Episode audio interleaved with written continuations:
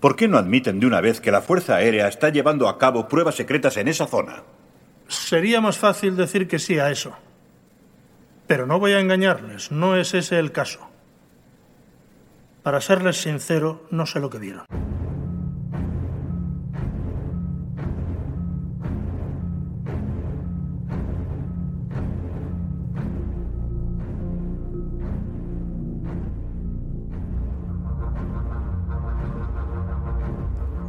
El corte que acabamos de escuchar pertenece a la estupenda película Encuentros en la tercera fase, que fue dirigida por Steven Spielberg y estrenada en 1977. Y resulta que, 46 años después, lo que se dice en ese corte hoy día, en lugar de ser o de formar parte de la ficción dramática de una película, hoy día es de hecho una realidad.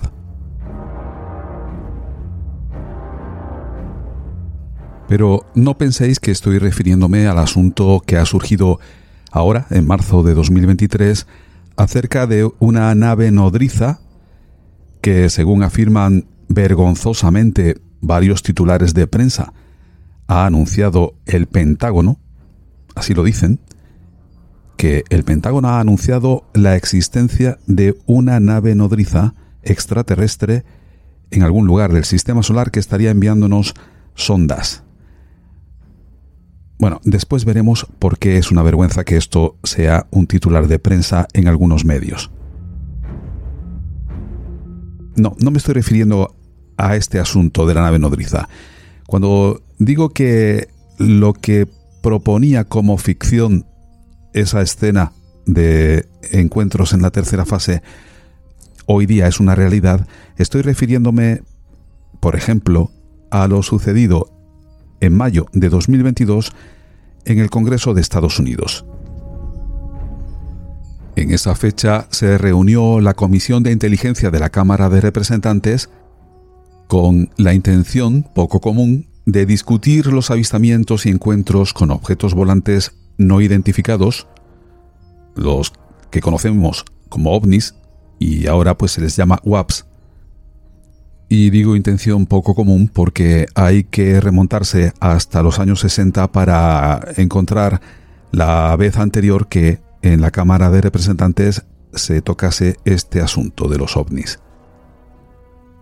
Bueno, pues en mayo de 2022, ante esta comisión del Congreso, eh, comparecieron varias autoridades militares, entre ellas Scott Bray, que es subdirector de inteligencia de la Armada en el Departamento de Defensa, y su superior, Ronald Moultrie, principal responsable de inteligencia en el Pentágono.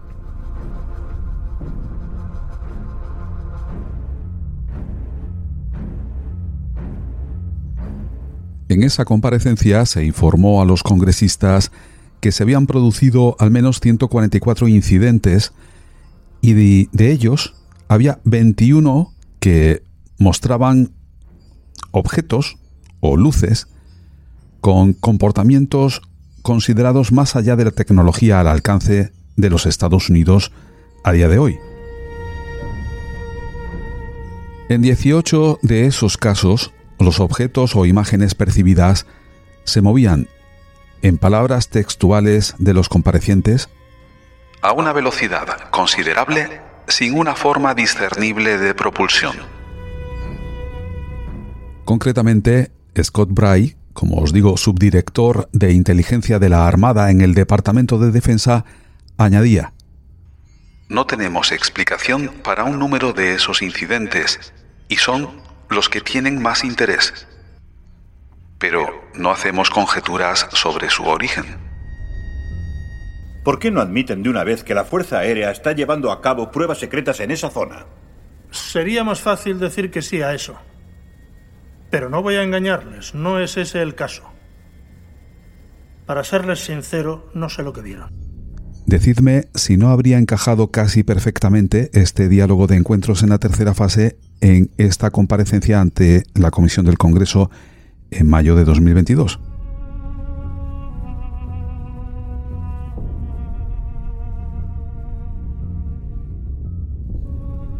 El caso es que el encuentro con ovnis, con WAPs, de pilotos de combate de la Armada y de, y de otros ejércitos, es algo que por fin mm, se da por hecho. Está reconocido ya, ¿no? Por el propio Pentágono ante el Congreso de Estados Unidos.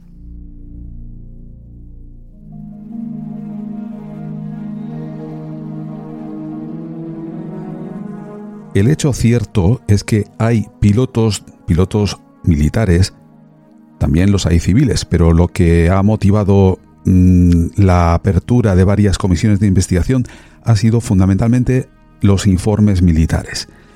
Esto es un hecho cierto objetivo. Existen informes de pilotos de combate de la Armada de Estados Unidos, informes que en algunos casos están apoyados con, imágenes, con filmaciones extraídas eh, por las cámaras que llevaban los propios aviones de combate, que han motivado el interés de altas autoridades políticas de Estados Unidos sobre este asunto.